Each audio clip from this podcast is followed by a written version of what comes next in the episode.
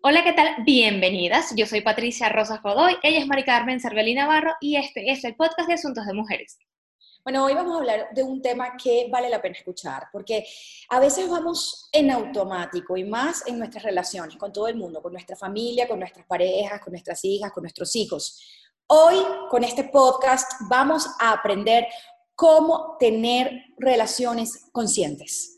Y para ello llamamos a toda una especialista, autora de libros de autoayuda y una speaker maravillosa. Bienvenida, Ruth Nieves. Bienvenida. Latimos juntas. Imperfectas. Valientes.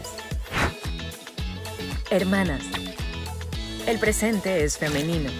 Igualdad, libertad, sororidad. Nada nos detiene. Soy como soy. Asuntos de Mujeres, el podcast.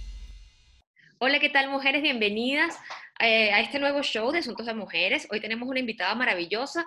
Ruth, bienvenida a Asuntos de Mujeres. Muchísimas gracias, encantada de estar con vosotras. Hola, Mari.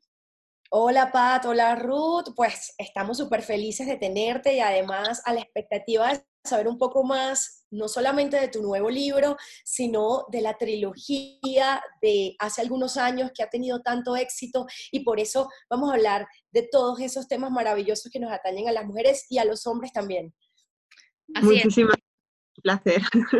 Eh, Ruth, vamos a empezar por el principio, em, porque entiendo que tú eres arquitecto de profesión.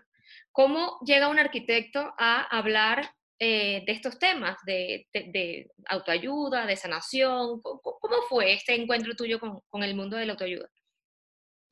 Pues mm, vino porque yo estaba cansada de ser arquitecta, llevaba ya años eh, cansada de hacer siempre lo mismo, era un trabajo que me gustaba, pero, eh, o sea, me gustaba, me iba muy bien, pero sentía un gran vacío dentro de mí y no me veía haciendo eso el resto de mi vida. Entonces llegó un momento en el que me pregunté cómo sería mi vida si dentro de 10 años si sigo haciendo lo mismo.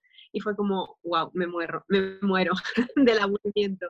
Y entonces, eh, hace ya años, eh, dejé mi trabajo que tenía en Madrid, me fui a vivir a la Selva Negra eh, para hacer un paréntesis en mi vida, para, para descubrir qué es lo que realmente quería hacer en mi vida, porque sentía que no era feliz y que ya lo había intentado todo lo que yo sabía, o lo que la sociedad me había enseñado y entonces eh, probé a seguir mm, eh, mi propio camino, a vivir mis sueños.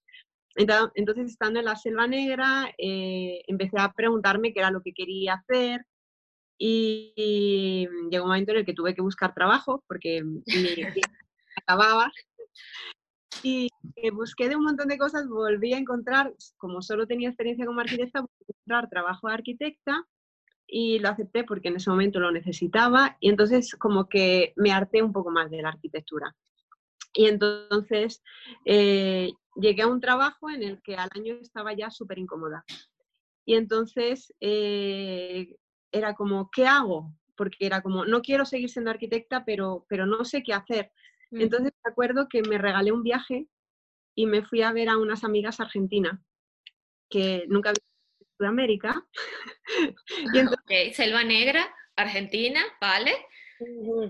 amigas. Amigas, sí. Y entonces me fui a, organizamos un viaje por Buenos Aires, Salta, Jujuy y Iguazú. Y estando en Iguazú yo viví una experiencia de conexión con la naturaleza, con, de felicidad, de paz, en el que me daba igual todo lo demás y dije, si esto es posible, si esto tan grandioso es posible, ¿cuántas cosas más son posibles?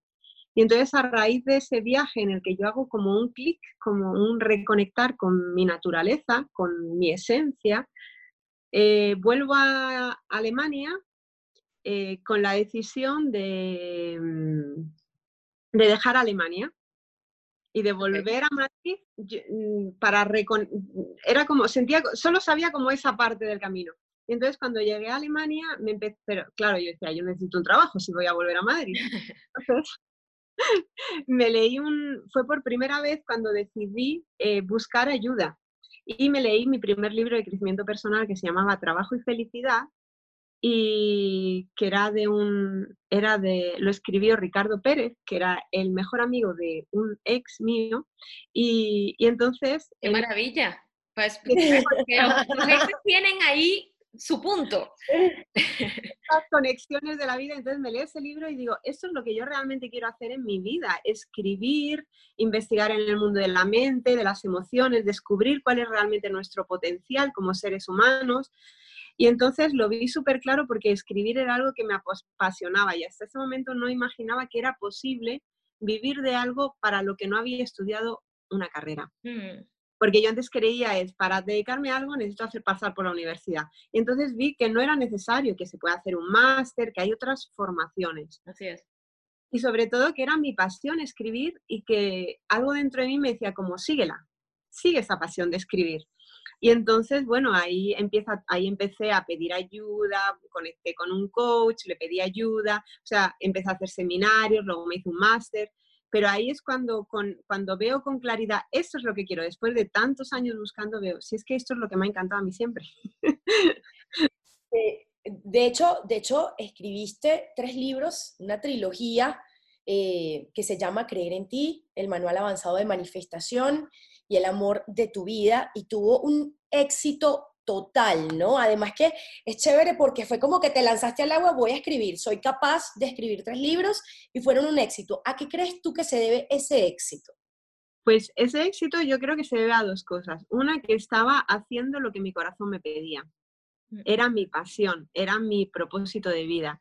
Y el segundo, o sea, otro, gran factor es que yo pedí ayuda. Enseguida yo pedí ayuda para poder lograrlo. Entonces yo por aquella época eh, conocí a Laín García Calvo, que no sé si habéis oído hablar de él, que también es muy conocido en el mundo del crecimiento personal.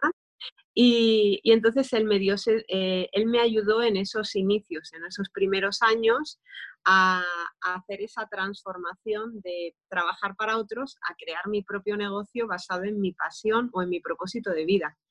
Entonces se, juntó, se juntaron las dos cosas. Era como yo puse mi vida al servicio de lo que me apasiona y encontré la ayuda necesaria que empezó por la IN, luego, o sea, luego me fueron ayudando otras personas pero para mí esa es la clave, es como dedicarte a, lo que te apasiona, a lo que tu corazón, escuchar a tu corazón y seguir el camino del corazón y luego pedir ayuda para que te ayuden a manifestar eso, hasta que tú aprendes por ti misma a, materializarlo. Pero es muy importante es muy importante pedir ayuda eh, siempre que lo, que lo necesitemos y a veces tenemos ese prejuicio porque nos sentimos como desvalidos o nos sentimos que nos van a, qué sé yo, que estamos por debajo y la verdad es que pedir ayuda puede ser mágico y te puede cambiar la vida, ¿no? Como es en tu caso. Pero quería preguntarte de esa trilogía de Creer en ti, eh, si pudiésemos resumir, yo sé que va a ser difícil, ¿vale? Esto, pero bueno, ahí voy, ahí voy. Si pudiésemos resumir en una enseñanza eh, estos tres libros, esa trilogía, ¿cuál sería? ¿Cuál crees tú que sería la gran enseñanza de la trilogía? Es descubre el poder que está dentro de ti y aprende a usarlo para disfrutar de la vida que mereces. Ay, pues mira que difícil no ha sido, lo tiene clarísimo. Me encanta. No es tan difícil, Pat, está clarísimo, está clarísimo descubrir el poder interno que tenemos para disfrutar la vida con base en ese poder. Si quieres seguir viendo cómo termina nuestra entrevista con Rod Nieves para así aprender a tener relaciones conscientes, ve ahora mismo a www.patreon.com slash asuntos de mujeres y suscríbete a nuestro podcast. Asuntos de mujeres, el podcast.